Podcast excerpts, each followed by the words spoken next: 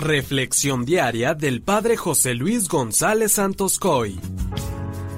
Queridos hermanos, hoy la palabra del Señor en Marcos 1 del 40 al 45 nos describe el encuentro del leproso con Jesús. Este milagro que obra Jesús quiere hacernos descubrir el inmenso poder divino frente a la miseria humana y nos quiere dejar claro que la confianza total en el hombre, en la misericordia infinita de Dios, nos restaura de nuestras heridas.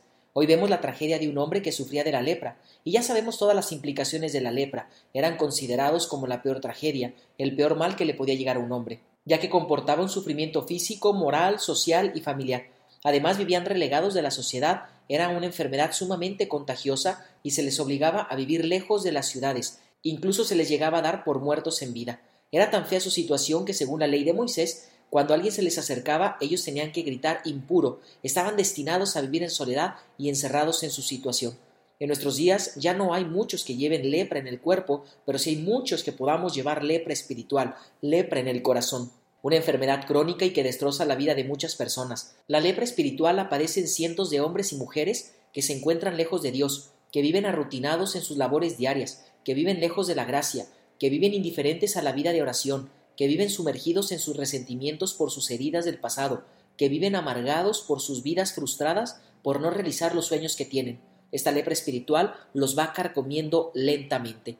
Una de las consecuencias físicas de quienes padecían la lepra es que se comenzaba a perder la sensibilidad en el tacto, su cuerpo dejaba de sentir, lo que provocaba que el leproso no sintiera cuando se cortaba o se quemaba. Y lo mismo sucede en la vida espiritual. Cuando nos enfermamos por la lepra del pecado, eh, nos llega la indiferencia, la apatía, el arrutinamiento, del pensar que ya soy bueno y no tengo nada que cambiar, y puedo comenzar a perder la sensibilidad. Ya no veo las cosas ni bien ni mal. Al final mi corazón se endurece como una piedra.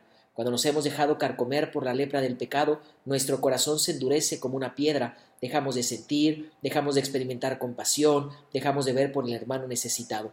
Debemos aprender a preocuparnos por los demás. Muchas veces el dolor ajeno ya no nos dice nada o bien cuando nos han ayudado hemos sido malagradecidos. Debemos aprender a ser ejemplo y compañía para los otros, que nuestras palabras, nuestros gestos ayuden a los demás a tener fuerza para que puedan mantenerse en la fe.